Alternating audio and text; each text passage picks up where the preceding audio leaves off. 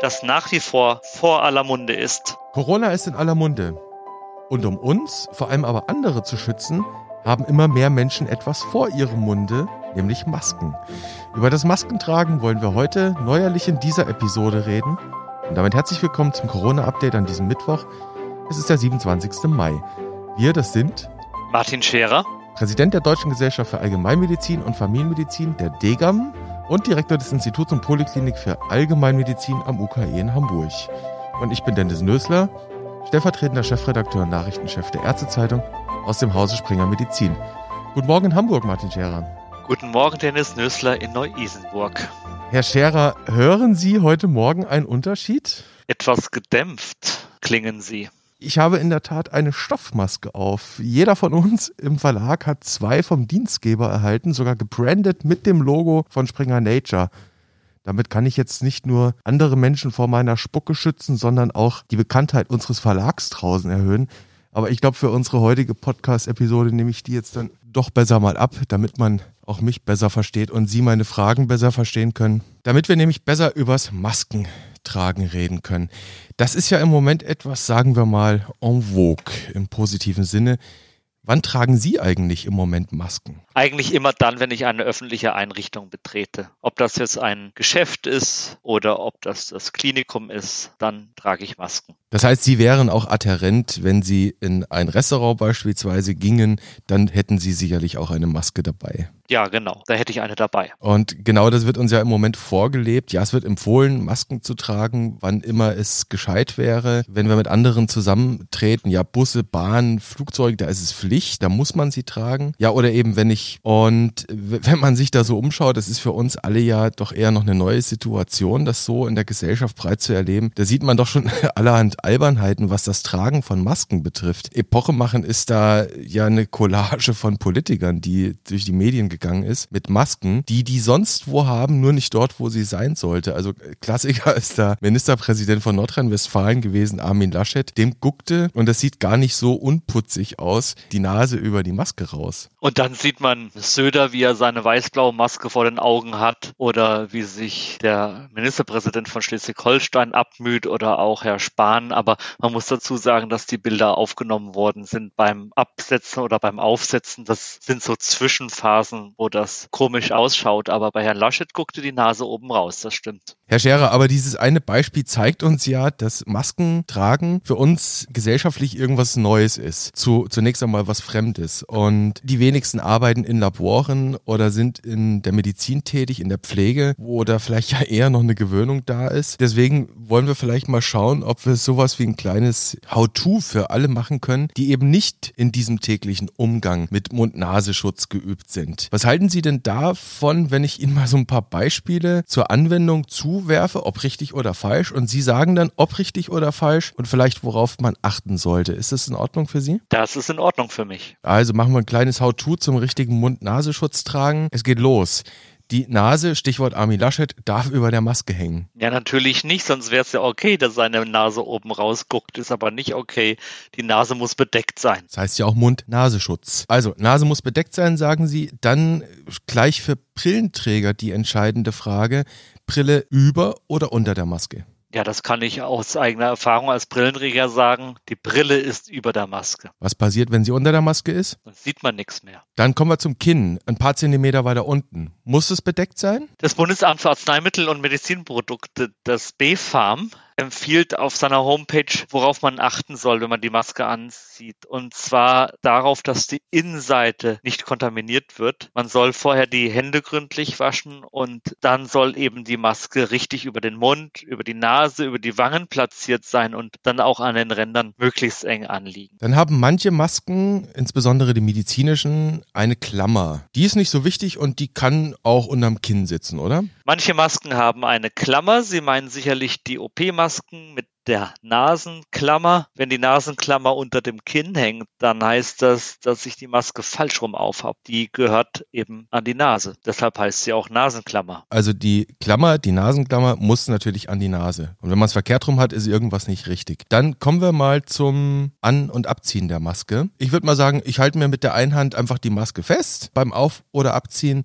und mit der anderen Hand fingere ich dann an den Bändern rum. Das hört sich irgendwie nicht gut an mit dem Rumfingern. Also die Außenseite einer gebrauchten Maske hat eben potenziell Erreger und deshalb sollte sie nicht mit den Händen berührt werden und deshalb sollte man auch nicht dran rumfingern. Nach dem Absetzen der Maske sollte man sich dann ordentlich die Hände waschen. Maske außen nicht anfassen. Sie haben gesagt, die Maske selbst hat natürlich Keime an der Außenseite, aber natürlich auch an der Innenseite, wenn ich da die ganze Zeit reinspucke oder reinatme oder reinspreche oder was auch immer. Dennoch dann die Frage, wenn ich ja eh dann auch Innenkeime habe, dann kann ich ja eine wiederverwendbare Maske, also beispielsweise hier meine tolle neue Stoffmaske, die kann ich dann ja auch hin und wieder einfach mal drehen oder wenden, oder? Naja, aber das verbietet sich von selbst und geht eigentlich aus der Beantwortung der letzten Frage hervor. Wenn ich die Außenseite der Maske nicht anfassen soll, dann sollte ich die Außenseite der Maske auch nicht zum Mund führen. Dann noch die Frage mit dem Atmen. Das haben ja jetzt schon einige erfahren, die seit Wochen immer mal wieder eine Maske tragen, dass Atmen hier und da, naja, ein bisschen eingeschränkt sich anfühlen könnte, wenn man sowas aufhat. Und damit ich eben besser atmen kann, dann darf die Maske aber ruhig etwas locker sitzen, damit links und rechts noch genügend Luft reinkommt, weil jetzt Maske tragen und dann Sauerstoffsättigung unter 95 Prozent ist ja auch nicht gut. Die Maske soll an den Rändern möglichst eng anliegen, um das Eindringen von Luft eben zu minimieren. Also nichts locker lassen, sondern wirklich eng anliegend. Und wenn ich zwischenzeitlich die Maske nicht aufsetzen muss, wir wissen ja, es gibt nur bestimmte Situationen, wo es Pflicht ist oder Situationen, wo es empfohlen ist. Wenn ich alleine bin, brauche ich natürlich keine Maske. Dann kann ich die auch einfach mal der Bequemlichkeit halber ganz kurz so unter das Kinn schieben. Das kann man oft sehen. Wenn man die Maske gerade nicht braucht, dann ziehen viele Leute die Maske einfach unter das Kinn. Da baumelt sie dann lose um den Hals. Die Bundeszentrale für gesundheitliche Aufklärung, die BZGA, rät davon ab, die Maske so baumeln zu lassen. Sollte man also nicht machen. Man sollte sie regulär absetzen. Herr Scherer, dann versuch's ich mal mit einer kurzen Zusammenfassung des How-Tos, was ich da jetzt mit rausnehme. Also erstens, nicht rumfingern, egal wo an der Maske, schon gar nicht vorne dran. Maske niemals wenden. Maske immer über Nase und Kinn eng anliegend und beim An- und Abziehen einfach nur an den Halterungen festhalten. Und wenn ich eine Brille trage, dann kommt die auf die Maske. Oder über die Maske. Merci. Dann kennen wir uns jetzt ein bisschen besser aus und vielleicht kann man sich dann diesen Podcast einstecken, so für unterwegs, wenn man nochmal nachhören will, wie man das korrekt macht. Jetzt wollen wir uns aber tatsächlich, und jetzt kommen wir zum ernsten Teil dieser Episode, mit einer rezenten Publikation aus den Annals of Internal Medicine beschäftigen. Das ist ein Meinungsbeitrag, der der da jüngst veröffentlicht wurde von mehreren Autoren, darunter auch ein Nephrologe aus München, die sich eben mit der Frage des Tragens von Stoffmasken ja beschäftigt haben. Herr Scherer, was haben die Autoren denn da in diesem Meinungsbeitrag äh, geschrieben, beziehungsweise mal zu welcher Conclusio sind sie denn da gelangt? Der Beitrag firmiert unter Ideas und Opinions, also ein Meinungsbeitrag. Man könnte auch sagen, ein narrativer Review, das heißt keine systematische Übersichtsarbeit, sondern eine Art unsystematische Übersichtsarbeit,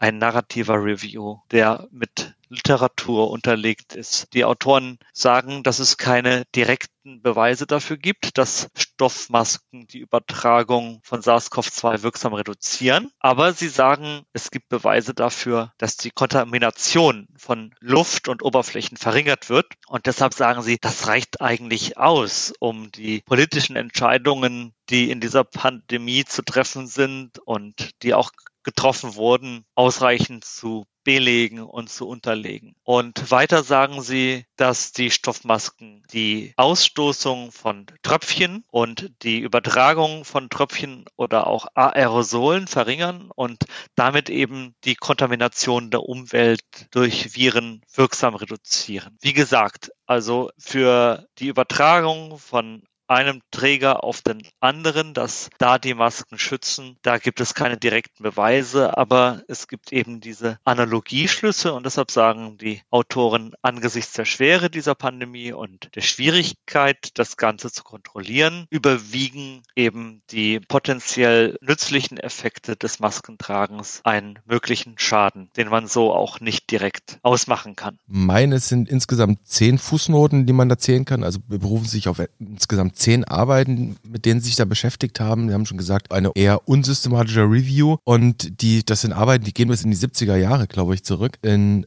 etlichen dieser Arbeiten, auf die sie sich da berufen, wurden ja, sie sagen es, die Filterwirkungen untersucht von diesen Masken und eben ganz oft anhand von ja Bakterien, Mykobakterien, dann Staphylokokken zum Beispiel. Die sind doch aber alle viel größer. Also so ein Staphylococcus aureus, der ist zehnmal größer als ein SARS-Coronavirus. Also glaube, so ein Bakterium hat da einfach mal ein Mikrometer und das SARS-Coronavirus hat so um die 100 Nanometer. Inwieweit kann man dann diese Analogieschlüsse, wenn ich jetzt also Tests mit Bakterien mache, die ich da detektiere, dann auf Viruspartikel übertragen? Die Virusübertragungen passieren ja durch Partikel in Sekret. Das können Aerosole sein, kleiner als 5 Mikrometer oder Tröpfchen größer als 5 Mikrometer und die gehen beim Sprechen, beim Essen, beim Husten oder beim Niesen eben nach draußen. Und es geht einfach darum, diese Partikel zu stoppen, dass sie eben nicht ausgestoßen werden oder nach außen fliegen. Und jedes virusbeladene Partikelchen, das in einer Maske zurückgehalten wird, kann also nicht mehr als Aerosol in der Luft hängen oder dann auf eine Oberfläche fallen, um dann später durch Berühren aufgenommen zu werden. Und die Masken werden eben nicht separat nach Erregern bewertet, so wie sie es eben angedeutet haben, sondern sie werden nach Filtrationseffizienz bewertet. Und die Filtrationseffizienz wiederum hängt von der physikalischen Retention von Partikeln unterschiedlicher Größe ab und abhängig davon, welchen Erreger das Partikel enthält.